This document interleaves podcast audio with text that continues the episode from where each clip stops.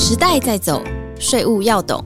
EY 税务轻松聊，剖析台湾最新税务法规，探索国际税务脉动。跟着 EY 税务轻松聊，轻轻松松掌握税务大小事。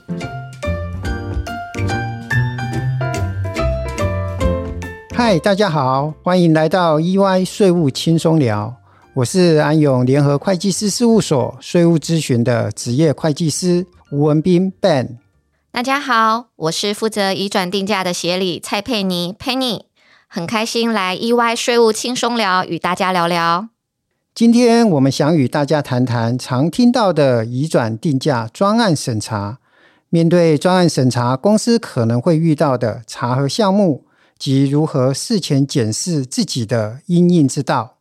Penny，麻烦跟大家先说说什么是移转定价专案审查呢？好的，简单来说，就是当集团营运规模达到一定程度，而成员彼此间透过受控交易，意思就是可能可以被控制利润的交易，利用交易的定价政策而将公司自身的利润移转到其他公司或国家，这个就称为移转定价。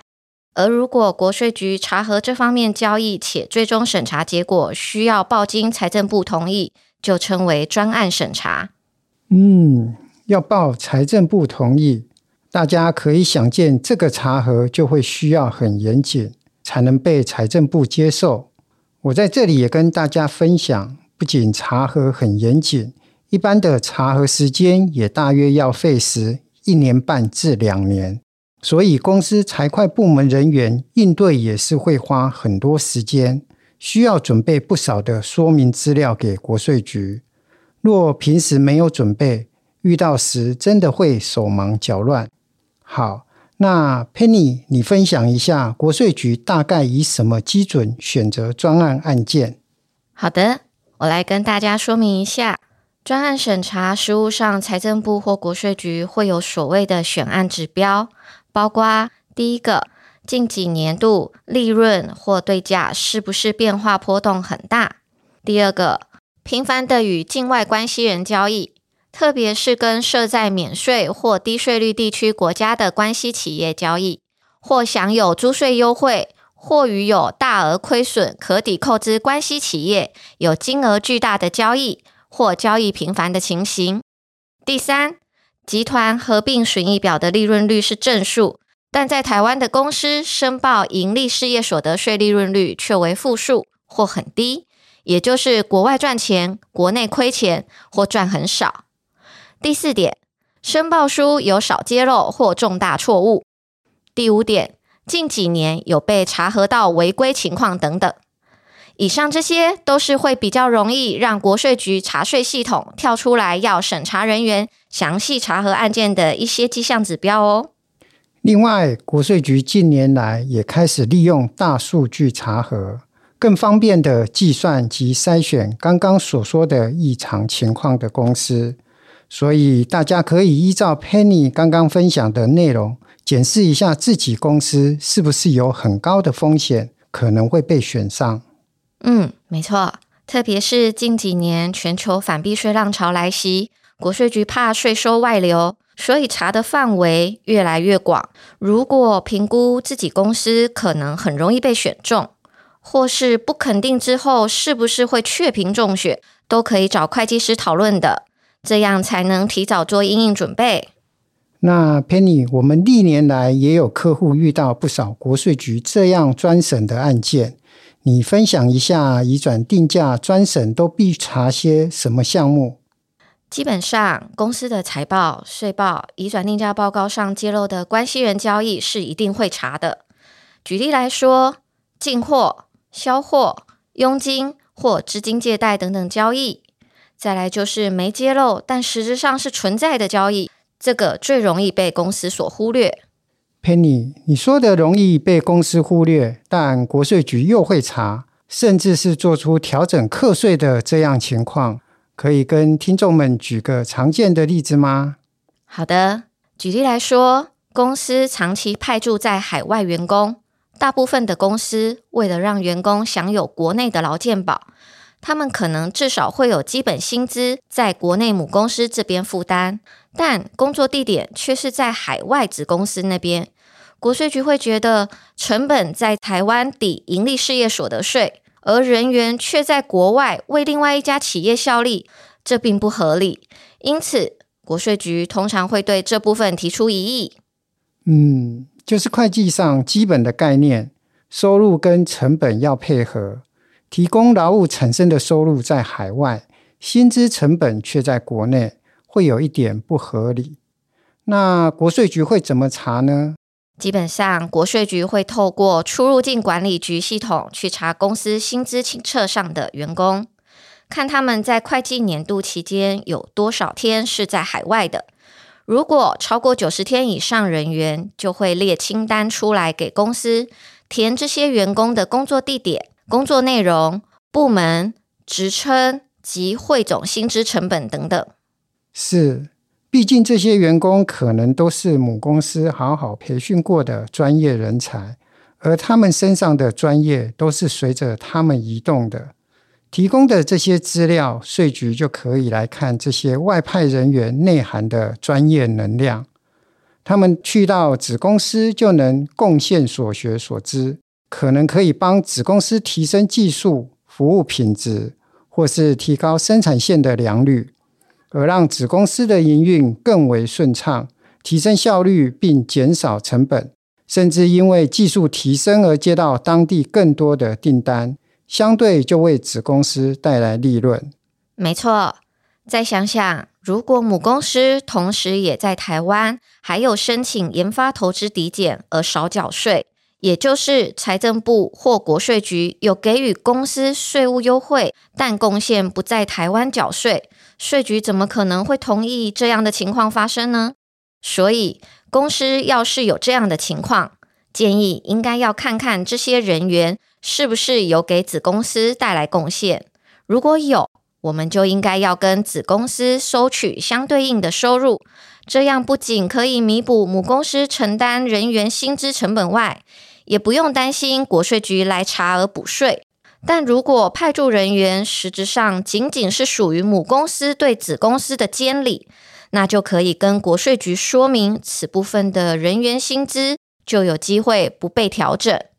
嗯嗯，确实如此。所以公司可以规划依照这些外派常驻人员的薪资成本，采用成本加成一定利润率来收取权利金收入或是服务收入。这也是一般国税局查核时的设算公式。另外提醒一下，如果公司是有申请研发投资抵减的话，依审查要点规定，公司研发的产品技术必须是要自行使用。如果有提供给子公司制造使用时，也要取得合理权利金或报酬，相关研发支出才可以列报为费用，并适用投资抵减的规定。但如果有刚刚 Penny 所说，公司派遣研发部门人员常驻子公司，而且没有收取权利金收入，国税局可能认定违反审查要点，而主张公司不得适用研发投资抵减。以上补充给听众们留意。另外，Penny，我记得一般进货、销货的交易，国税局也有很多会深入了解的地方，这部分也很常遇到。也请你跟听众们分享一下。是，这部分也是个企业很常忽略的交易重点。我举个常见的例子：进货转销，也就是公司买进来的商品不投入制造流程就转售出去，这种交易实质上是属于贸易形态的交易；而购入原物料投入生产，再将制成品转售出去，这是属于制造形态的交易。两种交易，公司账上可能都是做进销货，但实质上公司扮演的角色完全不同。所以国税局在专审查账的时候，会透过了解公司实质上进货的东西是什么及整个交易的流程，来辨识公司在交易中扮演的角色。如果有刚刚说的情形，就会要求公司要将这两种不同交易形态的损益资料。去做合理的拆分，然后国税局也会参考公司编制的移转定价报告，看看是否有针对不同形态的交易去做个别的分析。如果报告没有分析，或是混着两种交易的损益资料进行分析，国税局审查人员可能就会自己进去财政部的资料库搜寻，去挑选他们认为具可比较性的独立第三方企业，用选取公司的利润率来排序，得出一个常规交易区间，看公司拆分损益的利润率。有没有符合常规？嗯，没错。所以不是公司自己看自己整体的利润还不错，就觉得没有国税局查核风险。很多交易其实专案审查时会被再细分出来的。个别交易要记得个别检视、分析，及早辨识是否交易定价政策有问题，才能及时更正，避免国税局查账时才发现而要补税。那各位听众是不是已经有点概念，知道怎样的情况会被选为专案审查案件，会查多久等等？今天已经聊了这么多，最后再请 Penny 跟大家分享一下，一般这种案件统计起来大概会被补多少税？好的，我们就看国税局跟财政部要投入一年半至两年的时间，就知道补税金额肯定不会小。毕竟调整的税收要跟投入成本配合嘛，因此就我目前十多年的经验，专案调增课税所得额大概至少都有八千万至三亿，甚至如果公司营业额很大，调整金额也不排除三亿以上。所以如果公司没有亏损扣抵或租税优惠可以抵用，以目前台湾税率二十趴来计算。要补缴的税金可能高达一千六百万至六千万新台币，万一又是跨国交易，也许会造成双重课税，对集团影响就更大。所以大家真的不可以轻忽移转定价专案审查的力道哦。